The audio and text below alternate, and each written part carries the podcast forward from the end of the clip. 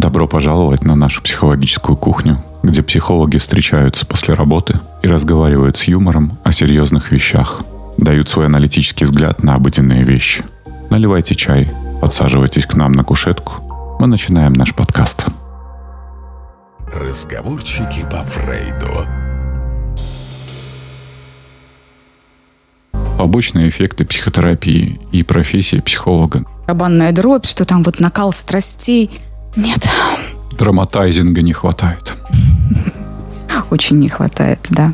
Тогда что же делать, если не романтизировать профессию и если это не призвание? Тогда, Слушать наверное, подкаст «Разговорчики по Фрейду». Мы вам расскажем всю правду матку. Красные труселя. Красные труселя обязательно. А начинали, кстати, мы с темы, что психология – это красная таблетка.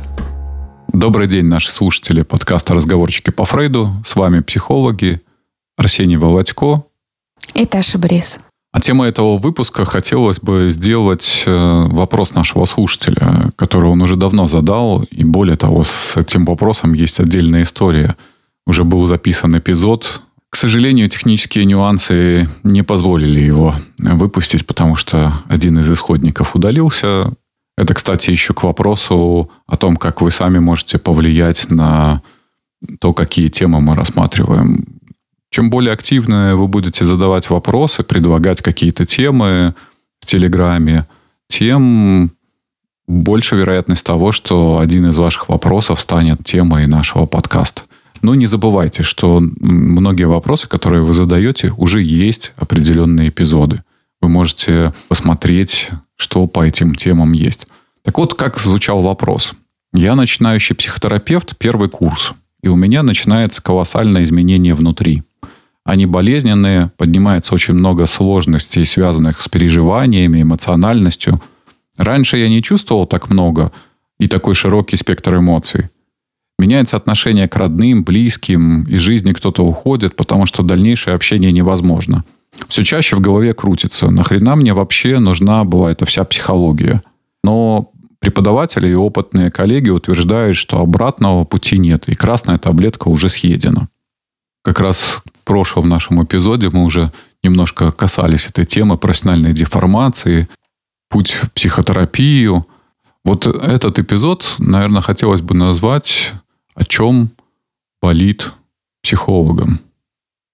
Или о чем заболит, если стать психологом, да? Ну да, да. Потому что здесь огромное количество каких-то иллюзий. Но, опять же, важно понимать, что это не только же про психологов, да, это отчасти справедливо и для людей, которые пойдут в долговременную терапию. Долговременную я имею в виду от двух лет и больше. Угу. Наверняка Конечно. с частью этих проблем они столкнутся. Поэтому, как у психотерапии есть побочные эффекты, так и, в принципе, у профессии есть также определенные профессиональные деформации, которые могут сильно усложнить жизнь. Мгм. А мне вот эм, хочется заострить на том, что а почему обратного пути нет? Ведь обратный путь всегда есть. Другой вопрос, что Деграднуть? Ну, м, да можно как угодно. Можно деграднуть, можно поставить все на паузу. Старые нейронные связи, они прочные, мы по ним умеем, мы в них знаем. А, Поэтому обратный путь, он, конечно же, есть. Другой вопрос, каким будет этот путь, устроит ли, понравится ли, будет ли все так же. Ну, годик после возвращения обратно, и все. И мы на старых рельсах. Те же друзья, те же проблемы. Мне кажется, совсем назад дограднуть не удастся, потому что вот даже по опыту клиентов, я помню, как мне клиентка такая говорит, прошел уже, наверное, полтора там года терапии, боже мой, если бы мой муж полтора года назад вел себя так, как сейчас, а начал он себя вести иначе, потому что и поведение самой клиентки поменялось, да и она достаточно уже к тому времени поменялась. Я бы, наверное, себя назвала самой счастливой женщиной. Наконец-то себя ведет так, как мне бы хотелось. Но дело в том, что я уже настолько изменилась, что мне этого уже недостаточно. Такой эффект, когда всегда мало. Раньше мне достаточно было бы этого, было бы здорово, если бы, а сейчас и этого мне мало. Да? Это как с заработком, угу. да, когда ты, например, зарабатываешь 100 рублей условных, и тебе кажется, вот зарабатывал бы я там 500 рублей, я бы был счастливым человеком. Потом ты начинаешь зарабатывать 500, начинаешь о тысяче думать. А потом вот с тысячи снова на 100 можно, но уже очень не хочется. И тогда это вопрос в том, что можно, но не хочется. Да, не хочется назад, но можно. Можно и вообще угу. на ноль прийти.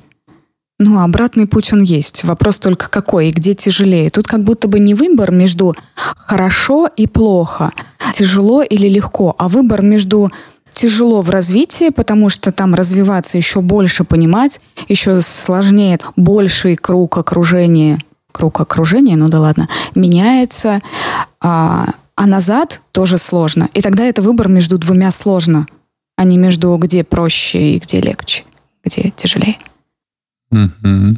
И у нас часто в жизни так. Мы не выбираем чаще всего между хорошо и плохо.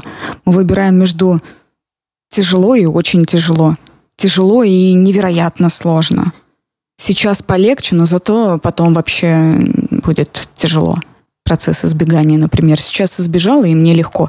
Но зато на длинной дистанции у меня всегда тяжело в этом случае.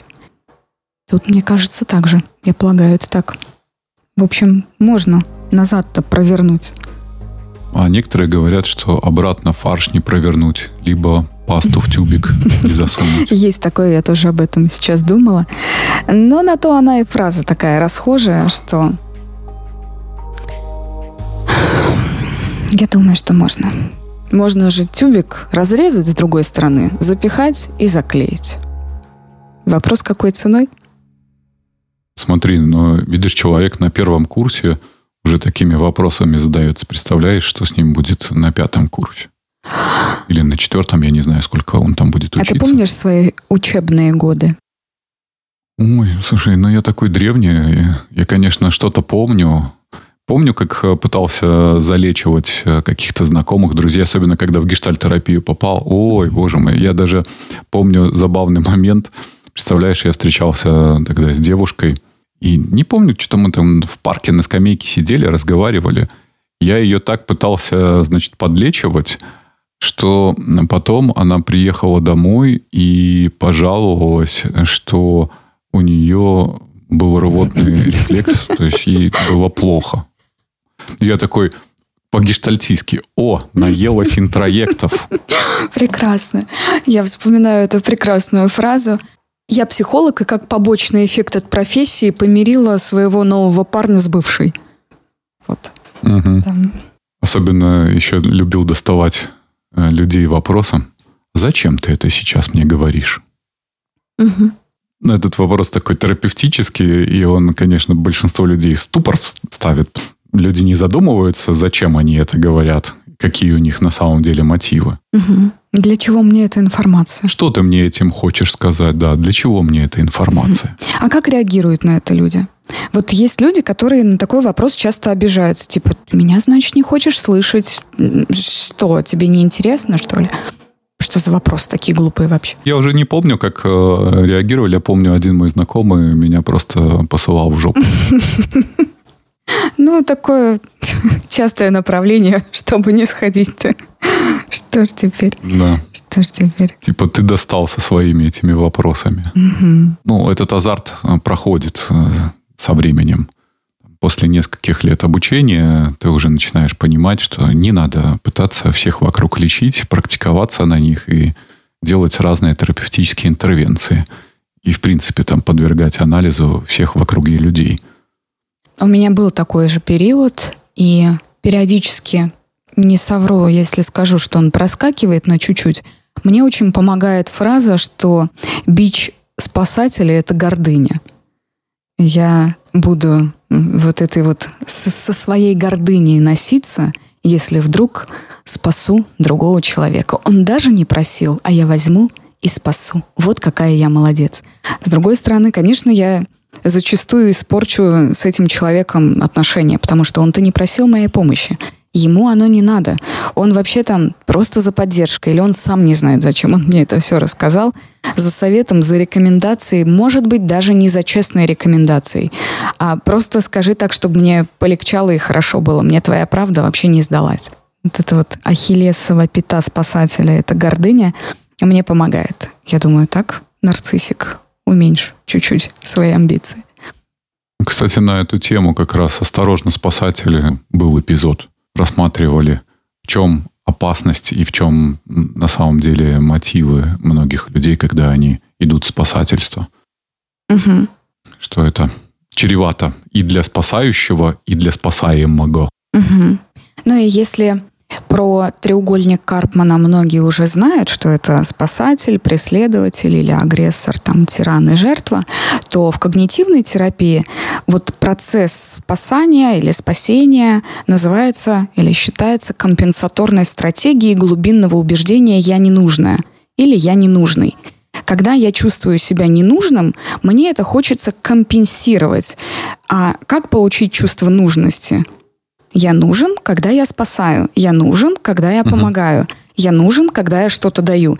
И тогда я буду давать, даже если от меня не просят. Идея та же самая, но как бы специфика немного другая. И когда у человека глубинное убеждение «я не нужный», а, он очень часто вот попадает в эту роль спасателя, спасителя и наносит добро и причиняет пользу такая интересная штука. Mm-hmm. Некоторые люди, даже осознав это, понимают, что а как мне тогда? Вот когда я помогаю, когда я делаю что-то, когда я даже ценой своего личного времени, своего настроения, ну, неважно, очень большой ценой для себя спасаю других, я хотя бы чувствую себя нужной. Я молодец, я хорошая, я нужна. А если я от этого откажусь, то как тогда? И, и, и что? Мне это напомнило сюжет в фильме «Французская комедия. Любовь не по размеру». Сюжет – высокая девушка и очень низкий мужчина. Прям реально низкий. Но при этом он социально успешный, профессионал, хорошо зарабатывает. Конечно, это все подано в виде комедии, но я-то вижу там другой пласт. Я-то вижу там отношения нарцисса, ну, очевидно. А каким он еще может быть, э, когда он низкого роста и, естественно, всю свою жизнь на него обращают внимание, при этом он э, скомпенсировался своей социальной успешностью, он успешный архитектор, и он находит, э, по сути, жертву абьюзивных отношений, потому что она до этого несколько лет была в абьюзивном браке, она разошлась, но при этом продолжились отношения, как партнерские они адвокатская контора, то есть они сотрудничают. Тот же муж абьюзера, только теперь на работе он абьюзит ее. Он врывается в ее жизнь, проламывая все границы, э, делает это очень наглым образом, хотя все это подается в виде ну, такой совершенно невинного флирта. В какой-то момент там такая сцена была, когда она ему говорит, слушай, вот если бы ты был обычного роста, а мои бы чувства были другими. Я думаю, боже мой, наконец-то у этой героини проснулась здоровая часть. Правда, про ее здоровую часть, которая в этот момент говорит, блин, ну что-то тут не так. Если бы ты был ну, обычного роста, я бы не чувствовала там вины. А по сути она попала в эту ловушку, что если она его бросит, угу. то она бросила его угу. из-за низкого роста. Угу. А это его травма. И все. И вот и она не может, она не может с этой ловушки. Да, она не может быть плохой. Ей нужно вот быть этой спасательницей, ей нужно быть какой-то грандиозной. Мне, как психологу, было грустно смотреть этот фильм. А, людям если не заморачиваться, они посмотрят этот фильм с большим удовольствием. Потому что он реально снят вот хорошее французское кино. Такое легкое, даже немножко комедийное, романтическая история. Это, кстати, вот про побочные эффекты психотерапии и профессии психолога. Начинаешь смотреть фильмы и видишь там совершенно другой пласт информации. Видишь там жесть, которая происходит в отношениях между людьми. Многие, по крайней мере, в социальных сетях видели эти разборы – классических советских фильмов. «Ирония судьбы с легким паром» угу. или «Москва слезам не верит» Конечно. и прочим таким историям. Ну вот, да, мы психологи такие. Начинаешь смотреть фильмы и видишь там только пациентов и клиентов. И все. А вообще ведь действительно фильмы про здоровых людей снимать неинтересно. Но это только потом, понимаешь. Скучно. Ну, конечно, это скучно, это однообразно, это у всех какие-то границы, у всех какие-то правила, у всех какие-то нормы, личное пространство, договоренности и так далее. Уважение. Это ерунда какая-то вообще. Фи.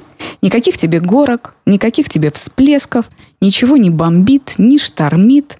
А где же вот этот ту ту ту ту ту барабанная дробь, что там вот накал страстей? Нет, Драматайзинга не хватает. очень не хватает, да.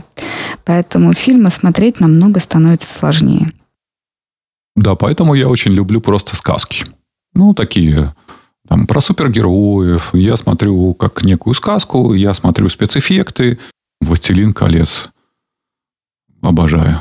Ну, вообще, «Властелин колец» и «Гарри Поттер» э, я перед Новым годом обязательно просматриваю. Потому что ну, это традиция у меня уже такая. Смотреть сказки. Обожаю «Звездные войны». О, Я не смотрела «Звездные войны» специально. и, и всякие штуки, там, триквелы, различные отвлечения, мультики, ну, все, что вот связано со вселенной «Звездных войн». В принципе, эти супергеройские фильмы тоже, там, Marvel, DC тоже прекрасно. Вот это я люблю. Ну и сериалы, наверное, еще я отдельно люблю, но я, наверное, больше смотрю на такие штуки, там, связанные с отношениями, как развиваются в группе какие-то отношения. Иногда такой, о, там, молодцы. А, пот- а иногда такой, да блин, ну так нет, так не бывает. Или, ну, здесь Это как-то взяли, полом, да, поломали э, линию, поломали героя, ну, какую-то фигню придумали. И любопытно, конечно, про власть смотреть. Как действительно, как устроены в этом плане «Игра престолов» или э, «Карточный домик» и подобного рода сериалы. Я как раз люблю смотреть, как люди манипулируют другими людьми. Причем на, на таком высоком уровне, да, то есть когда мы-то манипулируем друг другом, но политика это такое дело, когда можно человека заставить что-то сделать, и он при этом искренне будет убежден, что он делает это сам по собственной воле. Вот в чем искусство, наверное, политика заключается. Но без психологов там тоже не обошлось. И без маркетологов в том числе. Ну да. Политика это солянка. Мгм. Все-таки это солянка. Да. Да. С фильмами такая история. Ну, про знакомых мы уже э, говорили. Молодой человек задается этим вопросом, что какие-то люди отваливаются. И мы в прошлом эпизоде как раз говорили, что да, иногда, когда ты долго находишься либо в обучении, либо в психотерапии, то начинаешь пересматривать отношения с людьми. И с некоторыми приходится расставаться. Клиенты часто говорят, что у меня начинают заканчиваться друзья. Но когда разбираешь, в кавычках, наверное, тем не менее, когда разбираешь этих друзей, потом понимаешь, кого вы называли друзьями. Есть люди, которые просто использовали нас. Есть люди, которые использовали наши возможности, наши ресурсы, наши уши, в конце концов, и состояние жилетки, да, куда можно плакаться и сливать. И так посмотришь на эту дружбу сквозь иногда и года и думаешь, а не было между людьми ничего? Ну, не было. Вот 10 лет и просто э, использование. Один как вот э, жилеточка терпит, злится, потому что спасатель. Да, терпит и злится, а второй изображает из себя агрессора и жертву, плачется и говорит, а что, ты же мне друг, а кому я еще? Кому я еще? И, конечно, такие друзья со временем пропадают, но друзья ли они были? Я тут вспомнил такой тоже старый советский фильм «Осенний марафон» с Басилашвили, а, где у этого главного героя была подруга. То есть он занимался переводами, он- она занималась переводами. В конце фильма он скорее, ну, как-то пытается простроить границы между собой и этой подругой, потому что, по сути, все эти годы она его эксплуатирует. А у него получаются переводы, а у нее нет. Поэтому он сидит с ней периодически вечерами и просто помогает ей делать переводы. А для того, чтобы что? Почему он соглашается? Они же еще с института дружат. Наверняка, ну, может быть, в институте это была какая-то компания. Ну, наверное, как-то он ее пытается поддерживать. И, наверное, в конечном счете тоже получает э, как некое «я нужен кому-то». Угу все-таки выгоды есть, и у него не бывает так, что один делает, а второй человек только пользуется. У того, кто делает днями и ночами, сидит и помогает там другу, подруге, еще кому-то, все равно есть выгоды. Опять-таки это либо он компенсирует свое чувство нужности, либо за то, что он ей помогает, он сохраняет отношения рядом с ней. Я не смотрела фильм, поэтому у меня лишь предположение. Например, она классная, а он чувствует себя обычным и не дотягивающим до ее уровня. И тогда, благодаря... Нет, нет, нет? там там как раз она не классная, она такая, ну, знаешь, он к ней относится, но она такая, типа, недотепая. Ну, то есть ей нужно опекать. Угу. То есть за, о ней нужно заботиться, да. Что вот у нее, она хороший человек, но вот что-то у нее в жизни все время не получается. Как опеку такую над ней взял и всю жизнь там ее тянет. Сказала, что второй тоже что-то получает. Конечно, в игру можно играть только когда двое mm-hmm. играют ну, невозможно, когда ты играешь, а партнер твой напрочь игнорирует игру. Ну и как вы будете играть? Нет. То есть тут ну, нужно подыгрывать. Не всегда это, конечно, сознательно происходит. Иногда и бессознательно. Ну да, ну да. Иногда и бессознательного. Но мы говорим, что если направить туда фокус внимания, то все осознается. То это станет осознаваемым. Да, конечно. Я люблю как-то про осознание говорить следующим образом, что вот если представить кромешную темноту, а у вас есть э, какой-то фонарик с неким э, фокусированным лучом. И вот куда вы посветите, то вы и будете осознавать. Но невозможно фонарик включить, и чтобы вот он все вокруг озарил. Угу это все равно будет луч. И э, в рамках терапии, наверное, максимум, что мы можем сделать, сделать немножко шире этот луч. Э, говорят, зашорены, да. То есть шоры это такие штуки, когда лошадям вешают, чтобы они пряменько mm-hmm. шли. Вот эти шоры можно раздвинуть для того, чтобы в поле зрения попадало чуть больше чем обычно привык человек. И, в принципе, чтобы он знал, что можно направлять этот лучик в разные стороны или как-то смотреть на ситуацию э, под разным углом. Угу. А слышал такую фразу? Зачастую же люди говорят, я вот это говорю бессознательно или я вот это делаю бессознательно. То есть человек озвучивает, да. он говорит вслух, что он что-то говорит бессознательно. Например, ну, я бессознательно игнорирую партнера. Но если я это говорю, значит, я уже это не бессознательно, а сознательно. Да, но это поскорее просто способ снять с себя ответственность. Э, когда человек говорит «я бессознательно», то вроде как я в этом не принимаю особого участия. Это, ну, как-то автоматически происходит. Автоматизм, да, в э, какой-то степени. Да, это автоматизм, угу. и я тут ни при чем, я за это ответственности не несу, поэтому, простите, пожалуйста, подвиньтесь. Угу. Ну, еще можно сказать, что в реальности это не бессознательно, а не осознавая последствия, не думая о них, не взирая на последствия. Не принимая ответственность угу. за эти последствия. Да, то есть я делаю, и мне не так-то важно, что будет потом. Может, даже я знаю, что будет потом. Но я не хочу об этом думать. Делай как можешь, и будь что будет. Да, и так каждый раз. А потом в итоге я танцую на своих граблях, и почему же мне так больно? Почему же лоб по-прежнему болит? Но я делаю это абсолютно бессознательно. Но нет, так не бывает. Иногда мы приходим к тому, что человек это делает все-таки осознанно, но семантически, то есть на языке он говорит, я это делаю бессознательно. Ну, в реальности осознанно, специально, понимая все, просто иначе не умеет. Угу. Ну, а вот относительно там прозвучало чувствительности, это скорее, наверное, моя такая история, да, потому что до того, как я там начал учиться, до того, как я попал в гештальтерапию, что можно осознать там в подростковом возрасте? Ну, что ты там особенно осознаешь и понимаешь про эту жизнь? Это потом я уже понял, что я достаточно чувствительный, чувствительный мужчина. И да, чувствительному мужчине ну, как-то жить э, в такой, скажем, реальном мире такая не очень простая задачка. Это же стигматизировано, конечно. Да, да, да, да, да. Мужчина, культура такая специфичная. Мужчины не плачут, соберись. И вообще мужчина ты только должен, причем по факту своего рождения должен.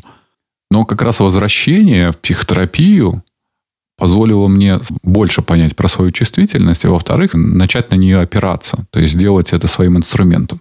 Более того, я даже сделал это своей работой. Угу. Окей, я не могу вот со своей чувствительностью ходить на какие-то другие работы, потому что я там все как-то переживаю, ко всему как-то отношусь, мне с этим потом что-то надо делать. А я могу зато выбрать это своей профессией, и это будет моим инструментом, и я даже за это буду деньги получать. В общем, так облагородил свое мягкое место, что получил из него колоссальную выгоду в виде профессии, специализации. Да, да, да. Угу. Угу. Как когда-то мой терапевт сказал мне, работая психотерапевтом, спасаешь себя сам. Угу. Слушай, а работа это же тоже зачастую наша компенсаторная стратегия. Люди, которые выбирают работу, особенно та, которая по душе, это же классная компенсаторная стратегия, такая качественная. Да, наверное, отчасти с тобой соглашусь. Особенно, знаешь, когда меня здесь в эмиграции периодически там спрашивают, ну как у тебя там э, социализация сложилась, не сложилась, тебе там не одиноко. А я понимаю, что я даже не могу себе представить себя сейчас одиноким. Я каждую неделю с нескольким десятком человек общаюсь на довольно интимные темы. Этого общения так много, что иногда напряженный в плане графика день мне вообще уже больше потом ни с кем общаться не хочется. Мне уже просто хочется помолчать, либо просто походить по улице. Это точно. Это точно. Поэтому как я себя могу почувствовать одиноким? Плюс подкаст, все равно какое-то общение с аудиторией. Вы там чего-то шлете, задаете вопросы, какое-то происходит взаимодействие. Ну, то есть совсем одному остаться невозможно. Похоже, в этом мире нужно очень сильно постараться, чтобы остаться одному, потому что есть подкаст, есть работа, есть социальные сети, есть э, небольшие выходы, ну, в крайнем случае в магазин, в торговый центр, куда-то по бытовым делам. И это, это невозможно, наверное, остаться одному. Другой вопрос, одному и одиноко, это, конечно, про разное. Да, мы можем быть... Про это и говорю. Не дает э, ощущение чувства одиночества именно само качество общения. Угу. Ну, потому что если бы я работал в магазине, мы бы там, наверное, тоже как-то общались с другими продавцами, либо кассирами, или работал бы, не знаю, а, в каком-нибудь Uber, и, наверное, тоже там периодически общался бы с пассажирами. Но это все равно не то качество общения, и оно не дает этого ощущения близости. А здесь э, такая специфика, что явно как-то чувствуешь близость. Особенно клиенты, которым по 4-5 по лет. Ты уже знаком с ними. Но, возможно, уровень человека, который работает в Uber, несколько другой в эмоциональном плане. И для него абсолютно адекватно, нормально то общение, которое он получает с пассажирами. То есть у тебя другой уровень, и mm-hmm. тебе нужно другое. А ему этого достаточно, может быть, уже качественно. Он сидит и с высоты своего опыта раздает советы и говорит, да. как делать и что, что делать и как быть. В Uber тут э, как-то случайно, вообще я бизнесом занимаюсь, а еще расскажет, как устроить э, справедливое государство. Обязательно. Обязательно. Как это называется? А, сейчас это был, наверное, типичный шаблон. Лейбализация. Когнитивные искажения у нас такое есть. Лейбл. Наклеивание ярлыков. Вот и мы взяли такие и наклеили. Но не все такие, но не все такие, правильно? Конечно же. И таксисты есть классные. И в последнее время, если честно, все больше. И, и, но мне нравится, когда таксист молчит. Вот это чувство одиночества в такси мне так, мне так мило. Он сидит и молчит. И не задает никаких вопросов. Куда я еду? Есть ли у меня дети? Сколько лет моей собаке и как мне правильно одеваться, если я иду в кафе. И вот ничего этого. И так прикольно. Думаешь, какой же молодец. Вот, вот это профессионал. И еще в машине вкусно пахнет. Все, и чисто. Все, это пушка, это вышка, это топчик. Про побочные эффекты психотерапии, обучения в прошлом эпизоде про это говорили. Сейчас мы, по сути, говорим про качество общения, про глубину общения. Но это как, знаешь, вот если ты всю жизнь слаще репы не ел, да, угу. то тогда, ну, как-то и репа сладкая. А вот э, если как-то попробовал что-то слаще, то ты тогда понимаешь, что, ну, есть слаще, так и здесь. Если ты попробуешь другой тип общения, другой тип отношений, то потом вот этот эффект сравнения, он никуда не девается, и тебе уже репы не хочется. Да, наверное, разговоры в предыдущих, в прошлой жизни, можно так сказать, да, до психологии, разговоры, возможно, были какие-то поверхностные, однобокие, были чаще игры в одни ворота. Постоянно, если языком транзактных аналитиков да, говорить, то мы постоянно просто играли в игры. Мы не строили отношения. Угу. Мы, по-честному, может быть, даже и не интересовались никогда друг другом. Ни про чувства, ни про то, что нравится человеку. Не поддерживали никакие более глубокие темы. Периодически обсуждали друзей, знакомых, жаловались на ближайшее окружение, э, максимум обсудим фильм, на этом и ограничивались. И сейчас как будто бы такого не хочется. Если приходишь в компанию, где просто, мягко говоря, обсуждают друг друга и все. Ну, такой стиль общения принят, да, в компании. Да, то в такой компании, вот в такой компании как раз мне было бы одиноко, знаешь. Будет много людей, и они все будут говорить плюс-минус на такую тему, поддерживая друг друга, э, как-то, простите, обсасывая детали личной жизни кого-нибудь, кого сегодня нет в компании, например, мне там будет очень одиноко. Угу. Вот поэтому я и отговариваю чаще всего людей, которые задумываются, а не пойти ли мне учиться на психолога, отговариваю идти в профессию. И отговариваю не из мотива, что ой-ой-ой, мне страшно, станет больше психологов, они отберут мой хлебушек, я стану голодненьким, бедненьким и несчастненьким. Да, да, да. Это вообще не так работает. Это, наоборот, работает в противоположную сторону. То есть, чем больше становится психологов, каждый из них создает какое-то информационное поле вокруг себя. Знакомых, друзей, э, ну, как минимум, уже потихоньку приобщают к этой теме. Они проникаются этим. Плюс э, каждый начинающий психолог обязательно делает в социальных сетях, создает какой-то информационный шум, какую-то информационную волну. Этого становится все больше и больше. А так как изначально рынок психологических услуг, ну, мягко говоря, никакой, очень легко расти с 2%, с 3%. То есть этот рост может быть в разы каждый год и будет незаметно. То есть пока он не, не доберется до какой-то цифры, я не знаю, какая она должна быть там, 30, например, процентов или 20 процентов. И тогда уже там будет замедление, это будет медленный процесс. А сейчас, чем больше становится психологов, тем больше становится клиентов. Вот есть угу. прямая такая зависимость. Потому что я же помню, как в 2000 году оканчивал факультет психологии и думал, боже мой, где же я буду искать этих клиентов? Психологам ходили только знакомые. Причем такие какие-то знакомые-знакомые, а большинство людей вообще психологов и психиатров путали, и туда ходят только сумасшедшие люди. Это что-то смежное, конечно. Угу. В маркетинге, на самом деле, вот мы часто слышим такую фразу «спрос рождает предложение». С точки зрения маркетинга это неправильно, потому что не спрос рождает предложение, а предложение рождает спрос, потому что этим именно спрос. Да, да, этим и занимаются маркетологи. Ты идешь по улице, и чувствуешь, как приятно пахнут корицей какие-то булочки. И, конечно, тебе захочется, и ты пойдешь. Но сначала-то ты почувствовал запах булочки, и только потом ты захотел. Да, бывает наоборот, но чаще маркетинг формирует этот спрос, и, конечно, психологи тоже формируют спрос на свои услуги. И я соглашусь с тобой полностью, что мне кажется, может, ты даже завысил цифру в 2%, потому как мне кажется, что качественных... Я условную ну, цифру да, назвал. Я видел российские исследования. 7% людей имело опыт в России обращения к психологам. Но, опять же, нужно понимать, что в этих 7% есть какой-то процент, который имеет там продолжительную терапию, а кто-то один раз, может быть, всего обратился. Угу.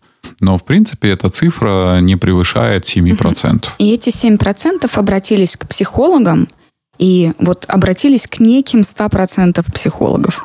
Да, и, из этих 100 было только процентов 10, которые угу. именно качественные профессиональные психологи, имеющие более или менее фундаментальные знания, имеющие направление, действительно понимающие, что они делают, зачем они делают, как это делать, куда идти и так далее.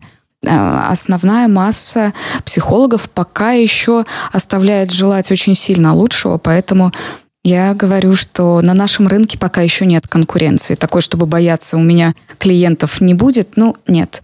Просто конкуренции нет, недостаточно. Это, конечно, зависит и от того качества образования, которое сейчас пока еще, к сожалению, дают.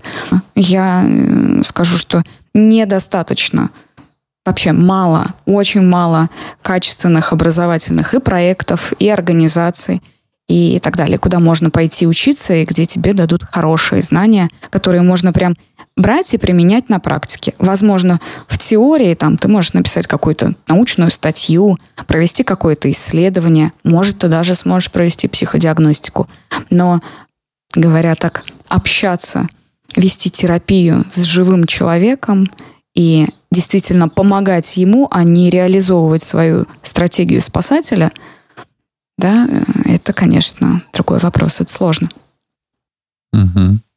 А почему отговариваю? Ну, потому что, на мой взгляд, слишком романтизируется эта профессия у людей далеких от психотерапии. Может быть, со стороны кажется слишком легким. Ну а что? Ну, пошел, как-то отучился, а потом как-то разговоры разговариваешь, да деньги угу. лопатой гребешь. Ну, так вот, для того, чтобы смочь разговаривать с людьми, и они не убегали от вас после первой же консультации, и для того, чтобы быть эффективным, не просто как-то о природе, о погоде, о бабочках, а еще и приносить какую-то пользу для клиентов, ощутимую для них. Этому придется посвятить годы, и это самое меньшее, вот сколько я там не прикидывал, если брать вместе с высшим образованием, и даже если параллельно как-то там начать учиться, как и у меня было. Я же пошел на четвертом курсе, попал в гештальт-программу. Получается, там последних два курса, четвертый, пятый, я уже был в гештальт-программе, я ее еще продолжал. В самом, наверное, лайт-варианте это лет семь. То есть вот если взять, допустим, гештальт-программу, то это ну, минимум три, ну так звучит три, хотя за три года я не представляю, как можно пройти весь тот минимум, который требуется для сертификации. Это практически нереально. То есть, скорее всего, 4 года. Ну, то есть, вот 4 года дополнительного образования плюс ну, 4-5 лет э, какого-то базового образования. Ну, либо, например, 2 года на базе там высшего. Ну, то есть, вот как ни крутите, это все равно от 5 до 7 лет займет только угу. образование. Но это же еще только часть пути. Эту часть пути еще как-то можно преодолеть. Стиснув зубы, там, не знаю, э, проявив какие-то недюжие способности, выделив для этого время, усердие и прочее, это окей. Но дальше, потратив огромное количество времени, денег и прочего, получите все необходимые там, бумажки, сертификаты. Вы такие замечательные, классные. Ну а дальше придется создавать практику. Придется искать клиентов. А это вообще какая-то другая история. Это надо было вот маркетингу учиться, а вот эти воронки продаж, еще там какие-то штуки, вести вот эти социальные сети, скажем, аккаунты котов имеют большее количество подписчиков, чем э, у большинства психологов. Ну, то есть это очень трудная, сложная задача какого-то алгоритма, который бы позволил его пройти быстро. И по опыту обычно для того, чтобы как-то худо-бедно сложилась практика, стабильная, угу. ну, нужно от двух до четырех лет. Ну, вот по опыту. А вы сыны не там? Но я знаю тоже много людей, которые уже и четыре года практикуют, но это у них остается на уровне хобби на уровне дополнительного заработка. Да, им интересно. Ну, то есть, что такое на уровне хобби? Это когда у вас есть основное место работы, где вы получаете зарплату, куда вы тратите время, и есть какое-то количество клиентов, э, с которыми вам интересно работать, они вам тоже платят какие-то деньги дополнительно к вашему доходу, хобби, которое приносит деньги. На это невозможно жить, на это невозможно самого себя содержать. Тогда это все на уровне хобби остается. И огромное количество людей, ну так, скорее, общие какие-то наблюдения, я думаю, что процентов 70 так точно – а может и 80% все, кто заканчивает подобного рода программы, останутся на уровне хобби. Если посмотреть на несколько шагов вперед, нужно понимать, с кем придется работать. Ведь э, кто-то, кто романтизирует эту профессию, думает, это же так классно. Новые люди, общение, ты знаешь все секреты, а, чему ты научился и раздаешь какие-то советы, ну окей, рекомендации, да? Но если посмотреть на вещи серьезно, с чем приходят в терапию?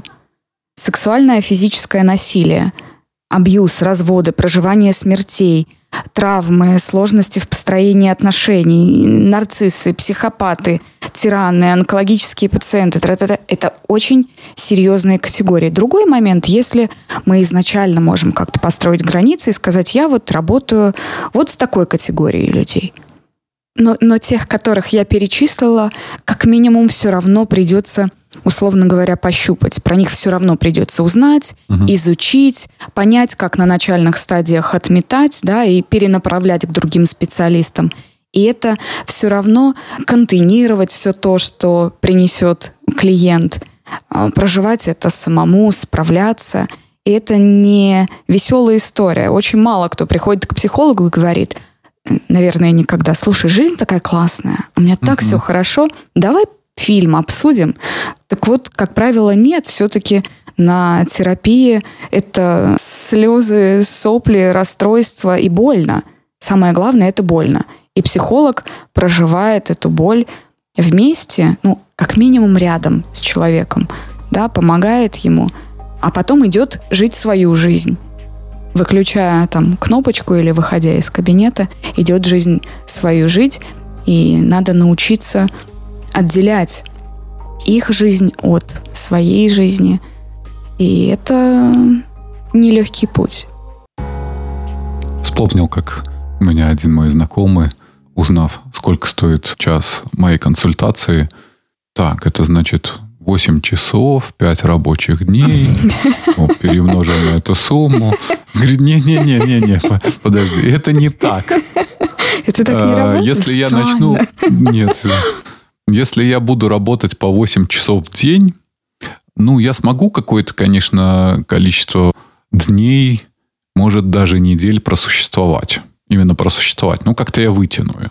Но, скорее всего, дальше, если я продолжу, то у меня просто начнется психосоматика, и я начну просто болеть. Мой организм начнет вырубаться, сломается. Я просто физически все-таки не смогу тянуть такое количество клиентов.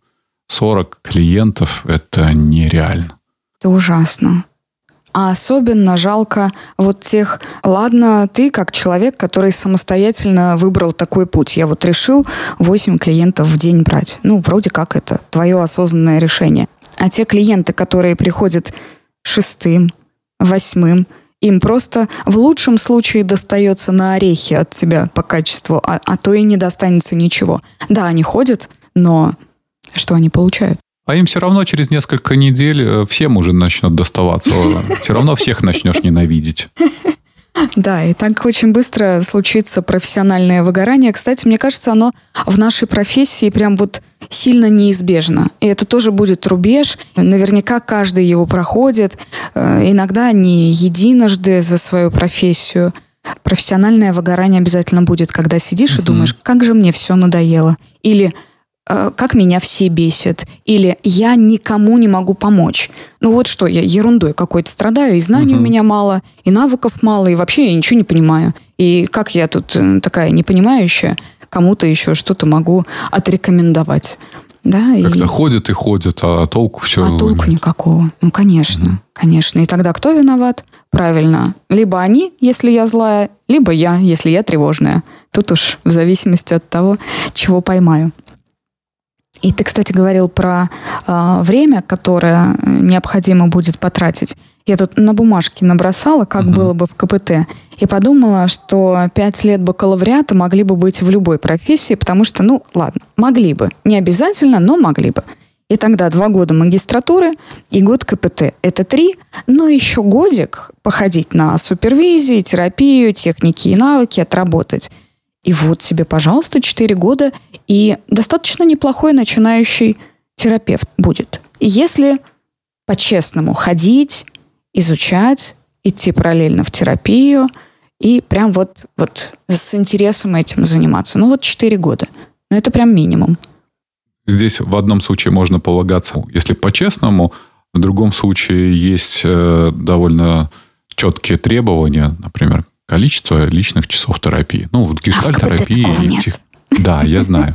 А у нас вот, допустим, положено там 150 часов личной терапии. Ну, так вот, примерно можете себе представить, если раз в неделю 150 часов, то в году это 50 недель. Да, там что-то зачтется, конечно, из интенсивов, еще каких-то штук. Но в любом случае это два с лишним, скорее три года терапии вам обеспечено. Угу. И иначе никак. Так угу. это у нас еще у гештальтистов лайтово. У а возьмем психоаналитиков. Ой, пять лет с личной терапией. Даже после этого клиентам не допустят. Ты еще потом будешь минимум 2-3 года работать под супервизией. То есть на каждого клиента ты будешь брать супервизию Жуть. и только так работать. А потом, потом уже, может быть, через лет 10 тебя допустят уже наконец-то практиковать. А, а еще, а еще в некоторых школах психоаналитических э, тебя даже на учебу не возьмут раньше 30 лет. Да. Ну вот тебе нет 30 лет, все, до свидания. Иди сначала вырасти, а потом приходи к нам. И, соответственно, Это штука. Да. Когда ты придешь э, в 30 лет, самое раннее, когда ты станешь психоаналитиком, это примерно 40-45 лет. Тут спрашивал, можно ли, вот мне там 26, можно ли мне идти в психологи, не поздно ли, там мне 28, не поздно ли мне переучиться на психолога. И я сижу и вслух говорю и думаю, ну, в 28 может быть даже рано. Не то чтобы поздно, может быть. Да, так не всегда, но чаще всего в 28 еще рано. Вот попозже созреете, соспеете яблочки наливные и придете в профессию. Возвращаясь к часам терапии, в КПТ есть такая история, что так как у нас есть очень много скриптов, протоколов а, и, и так далее, у нас считается, что часы терапия не гарантирует те навыки, которые человек потом, ну, психолог использует на клиенте, угу. а вот необходимым считаются часы, у нас называются ТИНы, техники и навыки, и супервизия. Вот это, да, это зачитывается. То есть нужно необходимое какое-то количество часов пройти. 40 и 80, что ли. Я могу сейчас ошибаться и выдумать цифры, но что-то около этого. Вот техники и навыки нужны. К тому же стандарты, они же э, регулярно пересматриваются. Угу. То есть, условно говоря, там пять лет назад могли быть одни цифры, а потом э, цифры увеличили. Допустим, у нас в гештальт-программах довольно регулярно это происходит. Люди, которые учились в 90-х годах, там, знаешь, какое количество требовалось? По-моему, 20 часов личной терапии всего. То есть на сегодняшний день это считается вообще ни о чем. Ну, тогда времена были другие, все было другое. Это точно. И, кстати, ты вот сказал 28, может быть, рановато. Это же как раз моя история. Те, кто давно слушает подкаст, они знают эту мою историю, а те, кто недавно присоединился, может, и не знают. Я же, хоть и по первому образованию психолог, но психотерапию, получается, вернулся после 30. Снова начал учиться, снова пришел в гештальт-программу. К концу обучения у меня уже и сложилась практика, и уже был кабинет, и клиенты, и все. Но это уже было меня там 33-34 года. Угу. Я сейчас подумала, что, наверное, вот таким критерием мог бы являться либо возраст, либо, знаешь, потрепанность жизнью. Потому что бывают такие люди, которым 20, а их уже да. жизнь так потрепала, некоторые там, да, за, за 80 столько не видели, как этот человек хапнул всего-всего разного за 20 лет. Поэтому тут вот такой вот критерий. Почему возраст? Потому что это как раз предполагается ну, некий жизненный опыт, а его ничем не заменишь. Вот он либо есть, либо нет. Конечно, желательно, чтобы это не просто как-то, что называется, во все тяжкие. Я же как раз почему и не пошел дальше практиковать, ну, потому что когда мне было 24, я задал себе вопрос, ну да, я уже что-то могу, я уже что-то умею. Но что я могу вообще сказать людям? Как я с ними буду работать? Ну, со своими сверстниками еще ладно. А вот придет ко мне человек старше меня. Вот у него там семья, дети, ему там 30, или вообще, может быть, ему 40 лет. А мне 24. Что я про жизнь знаю? Я сам не знаю ничего угу. про эту жизнь. Мне нечего. Я могу работать, техники есть. Да, это все есть. Я могу. Но моего жизненного опыта вообще мизер. А некоторые вещи я даже не могу понять. Ну, например, родительство. Я могу как интеллектуальный конструкт это понять, на уровне проживания, переживания мне будет сложно. Да, наверное, даже параллели порой будет сложно простроить. Угу. Я сейчас подумала, немножечко отойдя от темы, но тем не менее, иногда думаю, что проходя мимо разных людей, так как у меня собака, я вот на собак других смотрю и понимаю по поведению собаки, какой темперамент или плюс-минус какой характер у хозяйки. Прям очень сильно видно. Это знаешь, я к чему, что психолог это как человек, в котором чуть-чуть все-таки встроен вот этот вот рентген, чуть-чуть. Не так, как представляют это, что ты все про меня знаешь, мысли читаешь и так далее. Конечно, эмпатия должна быть в любом направлении психотерапийном. Угу. И ты начинаешь это видеть, ты начинаешь видеть проблемы человека, ты начинаешь видеть его сложности, отмечать какие-то паттерны поведения, особенности какие-то, но сделать ничего нельзя. И не будешь, потому что нельзя играть в спасателя, не стоит входить в эту роль. И то есть ты ходишь с этим рентгеном, ты видишь какие-то переломы, но тебе не следует подходить к людям и накладывать им гипс, потому что потом гипсом по башке можно получить. И вот такая вот двоякая история. А чем дольше работаешь, э, тем больше появляется вот эта насмотренность. Mm-hmm. Ну, когда ты посмотрел уже несколько сотен людей, причем довольно подробно, но со временем появляется вот эта насмотренность. Иногда даже сложно ее вербализировать, ты вот просто так это видишь, считываешь очень быстро. Да, потом, если подвергнуть анализу, ты можешь э, какие-то вещи там пояснить, почему ты так решил или почему ты сделал такие-то выводы. Сначала приходит э, некое видение, а потом уже только осознавание. Точно. И вот как раз эта насмотренность, э, это то, что используют в том числе маги, гадалки и прочие хулиганки. Угу. Конечно посмотрели огромное количество людей, они им тоже как-то рассказывали про себя. Вполне возможно, есть какая-то определенная эмпатия. А, ну и плюс магические штучки, ритуалы так для того. Слушай, я тоже магию могу делать. А, ну, мог делать. И сейчас тоже. Ко мне в кабинет, когда иногда заходили клиенты, заходят, я так смотрю, Позвольте предположить, э, вы из инженерных профессий, возможно, в IT-сфере работаете. Откуда вы знаете? Это касалось и мужчин, и женщин. А у меня уже насмотренность, я их много насмотрелся. Но скорее по одежде. Есть какой-то определенный такой дресс-код. Иногда по каким-то нюансам. Ну, например, там где-то висит э, пропуск. Очевидно, да. То есть еще какие-то штуки. Я, конечно, могу не рассказать, а сделать вид, что я знаю про человека. А тем более современными технологиями теперь берешь э, человека, быстренько гуглишь его в социальных сетях, да, там, не знаю, у тебя микронаушник стоит, допустим, человек предварительно записался, ты о, о нем уже в интернете кучу информации можешь налопатить, угу. поэтому все, в хрустальный шар посмотрел, а Google подсказал. Да. Этим, конечно, пользуются, и это очень хорошо продается.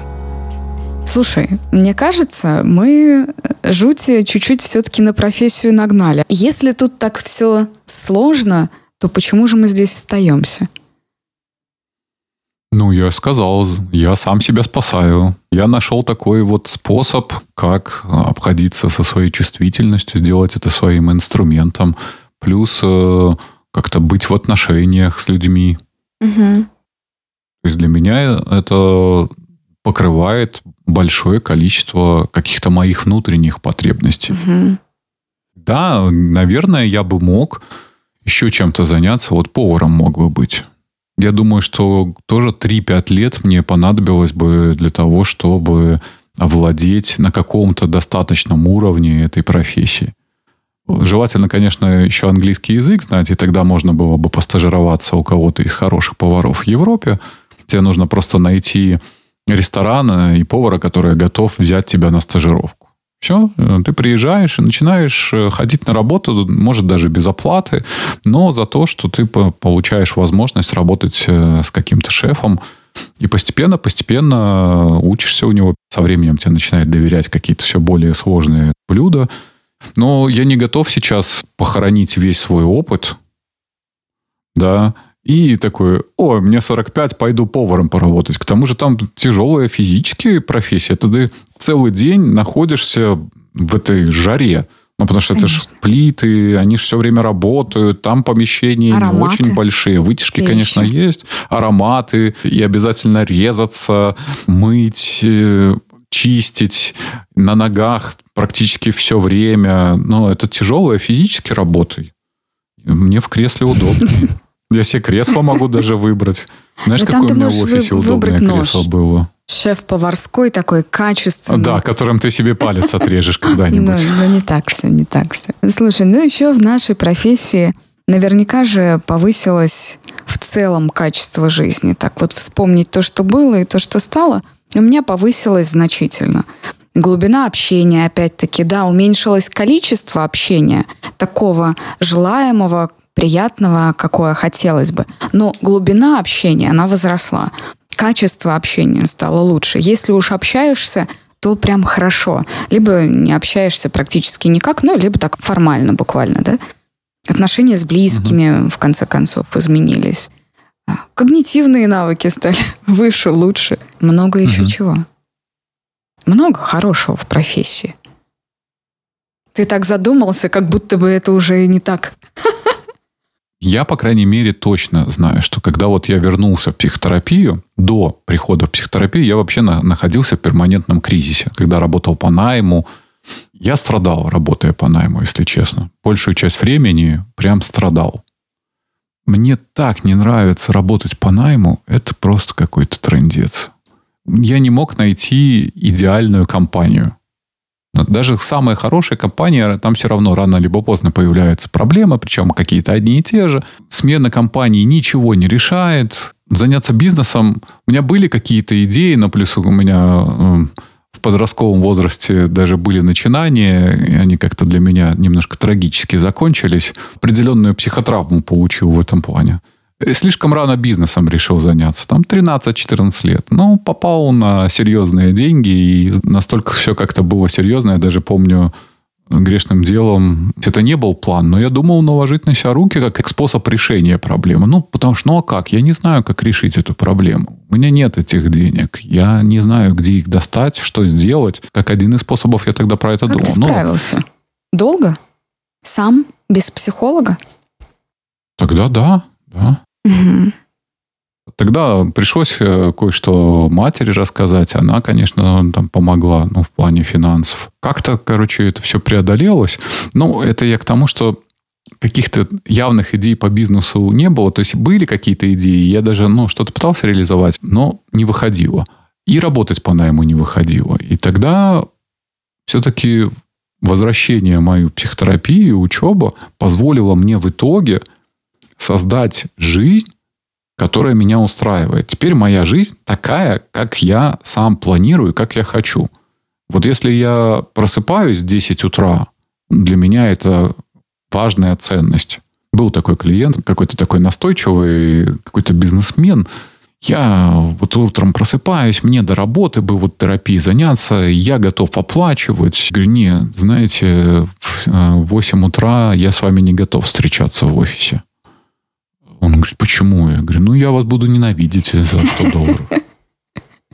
Ну, это ж мне надо будет проснуться в 6, проснуться как-то там, выпить кофе, потом сесть в машину, ехать, прийти в офис к 8, с вами поработать час, потом ехать обратно. И это все за эти деньги. Я просто буду ненавидеть mm-hmm. вас. Я, поэтому я буду спать за эти деньги. То есть для меня это важно. Или, допустим, я могу себе сделать в любой день выходной.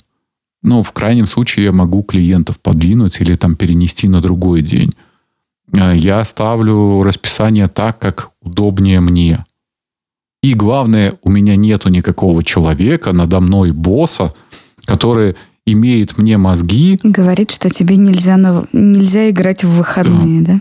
По поводу, без поводов и прочее. Мне так жалко людей, которым на работе выносят мозги, у которых не очень адекватное начальство, как они бедные переживают. Постоянно для них этот стресс, приходить на работу, там этот начальник там даже грозно смотрит, уже, им уже плохо.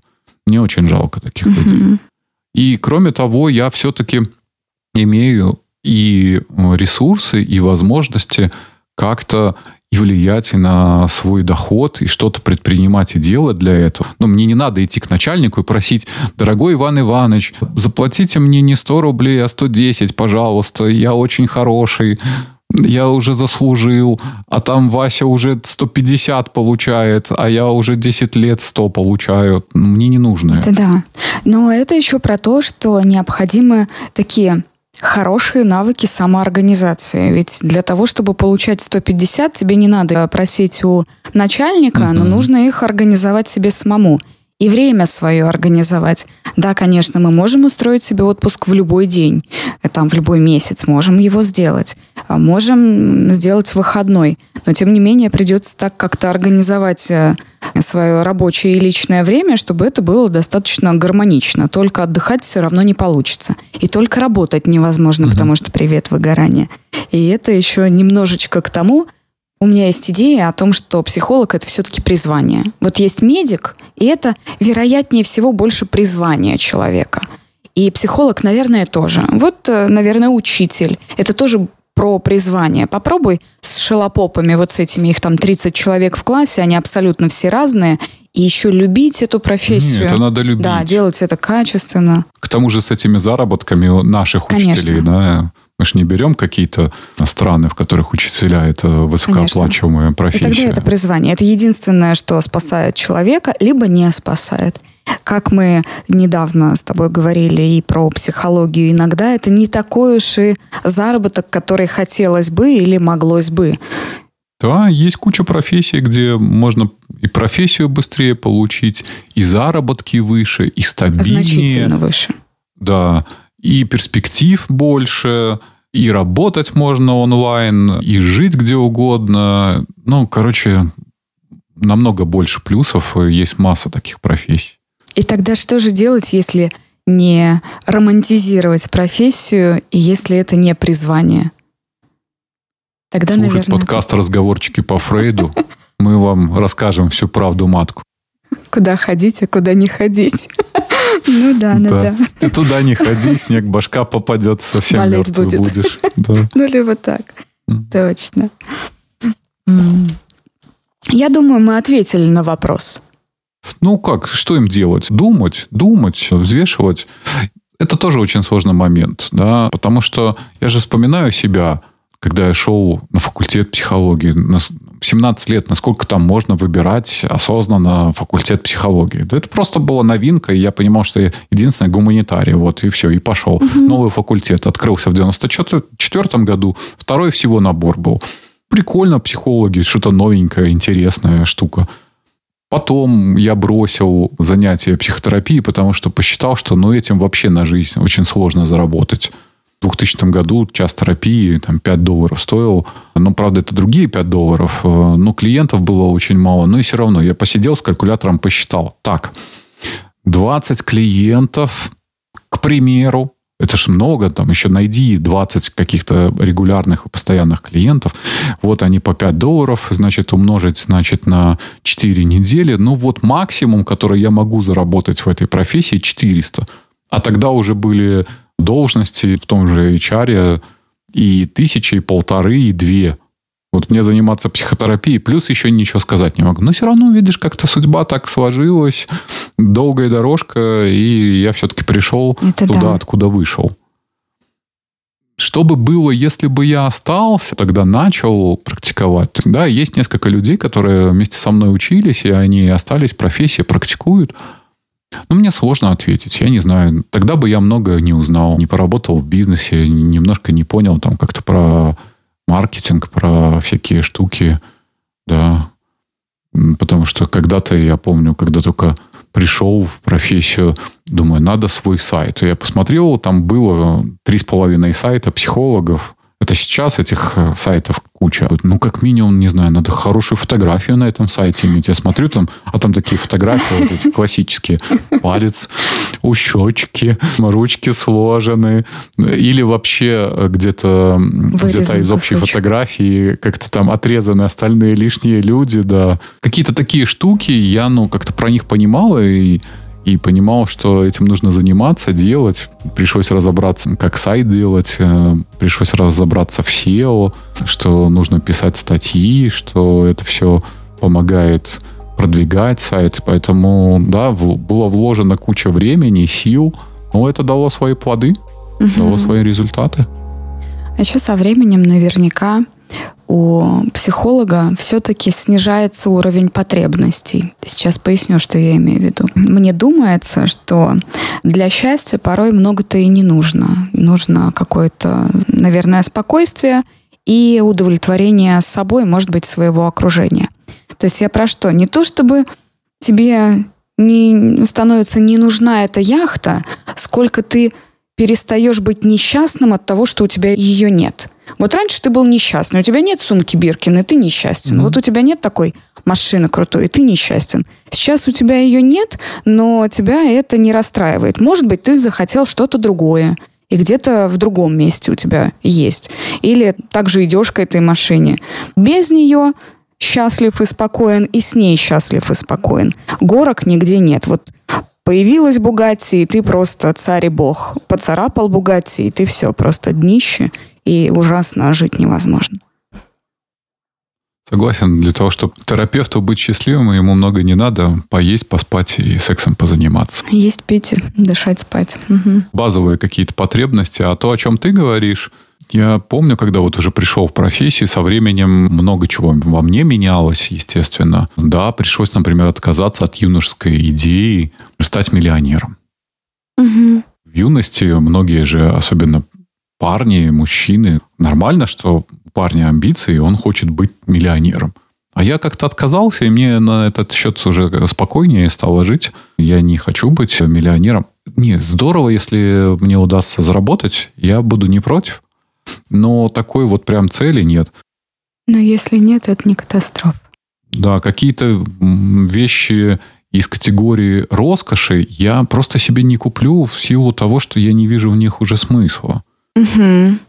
Я за хорошую машину, но я скорее против роскошной машины. Машина должна доставлять э, просто удовольствие и быть ну, некой утилитарной. Опять же, я сейчас, может быть, знаешь, как-то размышляю, как человек, который не жил в этом мире. Пару месяцев назад был такой любопытный диалог, э, где человек мне говорит, а вот я записался на тест-драйв Porsche. А я спрашиваю, а зачем? При том, что у человека нет денег э, купить, э, а он хочет стать миллионером. Визуализирует? Да, визуализировать это надо вот... Он там на, э, ходит на какие-то курсы, их там прокачивают по бизнесу. Все ограничения, они только в голове. Это из-за того, что ты себе говоришь, что ты не можешь. И поэтому надо как-то прокатиться в этой машине, чтобы вот ощущение... Зачем мне это нужно?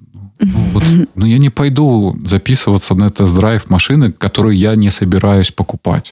Еще так интересно, где причинно-следственная связь, когда курсы по прокачке бизнеса сам бизнес не прокачивает. Они не прокачивают, как увеличить продажи, настроить какие-то логистические пути, сделать круче Они мышление маркет. качают. Они качают мышление и визуализируют машины для того, чтобы что? На самом деле это так не работает, это так не помогает. И даже если э, череда случайностей совпадет так, что у человека, это у девочек, кстати, нередко не бывает, она вот визуализировала, визуализировала, на мозг мужа такая кап-кап-кап-кап-кап-кап, а потом приходит, говорит, купил, Видели? Работает. Это потому что я там сидела, а не потому что мужчине весь мозг чуть-чуть подсъела, и он уже, да блин, вались, провались, возьму четыре кредита, лишь бы ты мне больше ложкой мозг не кушала. Вот как, знаешь, какую-нибудь Блиновскую ругать с ее визуализацией, это пожалуйста. А как э, эти всякие бизнес-тренеры, которые, по сути, тем же самым занимаются, только угу. рассказывают, что мы тут бизнесы строим, что у нас какой-то там мышление предпринимателей, бизнес-молодость и прочие эти товарищи. Конечно. Да. И сейчас их сколько подобных. Угу. Не хочу создавать им рекламу, угу. поэтому не буду упоминать лишний раз. Да. И вот, кстати, сейчас заговорили про рекламу, про некий путь, про молодость. Тут же тоже вот большой соблазн. Закончил ты факультет психологии, отучился ты на каких-то замечательных э, курсах, будь то там КПТ, гештальтерапия или еще чего страшнее, психоанализ. Кстати, в некоторых психоаналитических школах психоаналитики не имеют права вести даже социальные сети. Вот так. Этика. Ну, не положен. Угу. Этика, да, этика запрещает ведение социальных сетей. Психоаналитик он не должен создавать никаких дополнительных, а, скажем, поводов для проекции своим клиентам. Он должен быть белым, белым экраном, на который клиент проецирует свои фантазии. Угу. Так вот, ты такой молодой, начинающий, тем более амбиций куча, желаний, энергии много. И э, начинаешь пытаться развивать свою практику. И что? Ну, естественно, там заводишь какие-то аккаунты в социальных сетях, в Инстаграме, и тебе там по твоим хэштегам психолог начинают слать спам. Раскрутим экспертов, поможем настроить воронки продаж, поможем увеличить доход и прочее, прочее. Ну, короче, тебя начнут спамить вот эти прекрасные люди. Ну, мне за год тысячи этих сообщений. Я, кстати, каждого еще жалуюсь и пишу спам. Это моя такая... Ибо нефиг. Да, это моя такая с ними борьба. Чем больше как-то будут блокировать, тем лучше. Понятно, что они новые аккаунты нас создают еще. Ну вот ты не знала, а я тебе помогаю, потому что я делаю ровно то же самое. Ну вот, видишь, все, мы вдвоем уже воюем с этими спамерами. Так вот, они же этих молодых и неискушенных практикой э, людей могут действительно развести на какие-то сомнительные маркетинговые штуки, которые, может быть, даже в какой-то степени и сработают, на краткосрочном каком-то периоде сработают, либо они это начнут делать таким неэтичным образом, что у их потребителей, у потенциальных клиентов это может вызывать вопросы, а вообще это нормально так себя вести или так поступать, так делать, так рекламировать себя. Угу. А потом эта точка зрения генерализуется на всю профессию в целом, да? Пойдет такой Да-да-да. человек такому психологу и думает, психологи, они такие. И вот этот, как ты сказал, молодые, неискушенные практикой люди, они же испытывают гордыню, жажду денег. Угу. Это способ выделиться, да, я же важный, умный, я вон что знаю, могу людей рентгеновским зрением просвечивать. И тут вот маркетологи со своими воронками, давлением на боли, он такой этические кодексы, два штуки, ну просто есть общий и у каждого направления mm еще свой, да, там общий этический кодекс. Да ладно, так денег не заработаешь. Мы тут с тобой будем деньги зарабатывать. И пошли 8 консультаций в день, воронки продаж, марафоны, методички и так далее и тому подобное. И советики. Красные труселя. Красные труселя обязательно. А начинали, кстати, мы с темы, что психология – это красная таблетка. Ну вот. А можно закончить все красными труселями. Ну вот. Начинается с таблеток, заканчивается труселями. Ну, почему бы, да. Почему бы, да. У кого-то так и есть. У кого-то так А что мало таких э, скандалов, примеров в профессиональной среде. Взять этого Сатью, э, стендап от психологии взять э, Лобковского, ну, тоже отчасти стендап от психологии. Да, шесть Люди правил как-то все. слушают, воспринимают это все за чистую монету, и берут иногда как некое руководство к действию. Популярно они, да. Заходит это широкой аудитории публики, да. Стоит ли это слушать и на это равняться? Ну, нет. Да, более того, ведь хочется, если послушать, то что-то легкое, тебе абсолютно понятное, немножечко с толикой знаний этого человека. И некоторые слушают, в том числе психологов, как способ расслабиться. Как сериальчик посмотрела. Зашла к психологу uh-huh. на страничку и вот послушала э, или послушал что-то, такой, ну, что-то понял, и ладно. Применять эти знания, в принципе, не обязательно, а если применять, то очень избирательно только то, что мне подошло. Вот я так решила, мне под, подходит вот это и это, я буду это использовать. Да. Кстати, ты знаешь, что исследования показывают, что аудитория подкастов более интеллектуальная аудитория, чем у других социальных сетей. Mm-hmm. Потому что это ж надо выделить много времени. Это все равно определенное какое-то интеллектуальное действие, mm-hmm. да, когда тебе нужно слушать разговор, удерживать его в голове, выделить на это время. Есть, конечно, и развлекательные подкасты, масса всяких э, подкастов – но в среднем аудитория подкастов, она считается более интеллектуальной. Ну, логично. Ну, это же не ТикТок да. посмотреть ролик, да, это не сторис там промотать, не две минутки потратить на пост. Да, здесь нужно немножко побольше по времени, повдумчивее, что называется. Угу. Поэтому спасибо нашим слушателям, что вы такие интеллектуалы у нас. А отвечаю на вопрос, а что же делать? Ну, так вот, слушать нормальных людей, а не всякий ширпотреб. Так же, как фастфуд. Нормально, когда ты идешь и там спешишь э, скушать какую-нибудь шавуху, бургеры. Прекрасно. Ничего зазорного и плохого не вижу. Но это не повод теперь всю жизнь питаться этим. Мне нравится фраза Татьяны Черниговской, которая говорит, что мозг — это не желудок, из него ничего не выплюнешь, да, все остается, все, угу. с кем вы общаетесь, что вы читаете, какие подкасты или другие штуки классные или не классные вы слушаете, все сохраняется. Даже то, что нам кажется, что мы забыли, оно все хранится в каких-то ящиках э, долговременной памяти, за ночь как-то переработалось, оцифровалось угу. в ящик ящички убрали, и оно все там. И вот чем вы свою оперативную память, да, такое забиваете, то вы и есть. Да. Ты то, что ты ешь, угу. можно перефразировать, ты то, что потребляешь. Да, в глобальном смысле. смысле слова. Да, я угу. согласна. Угу. Угу. Я согласна.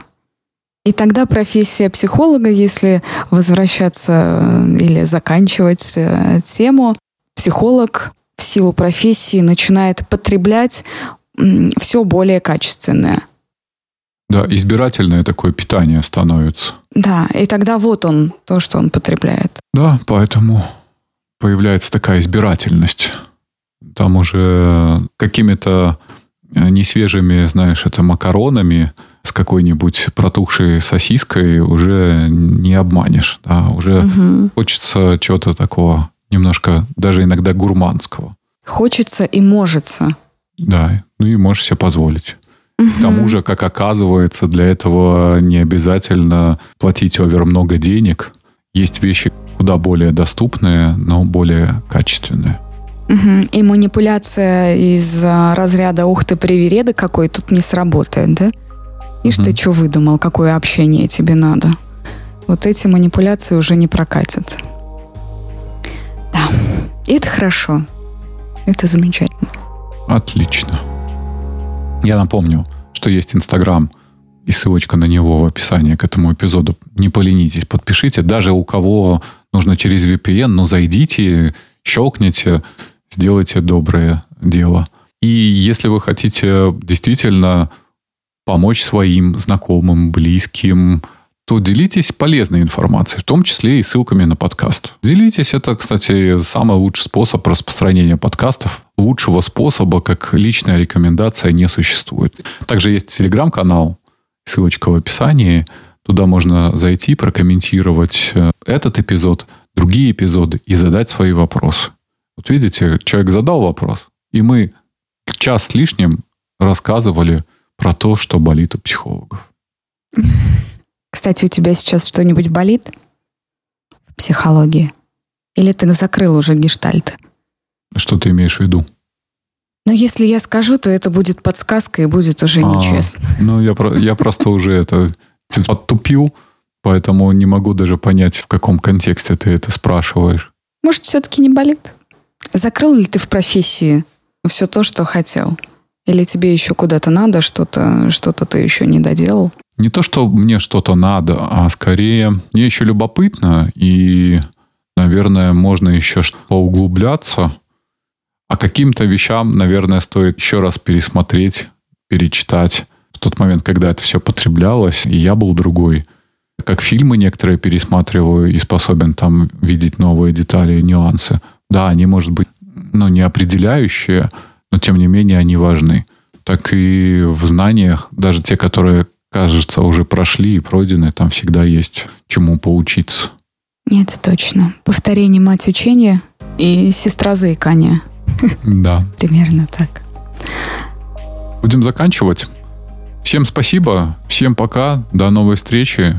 Комментируйте и берегите себя и берегите свое ментальное здоровье. Всем пока-пока. Выбирайте правильных психологов. Пока. Пока. Разговорчики по Фрейду.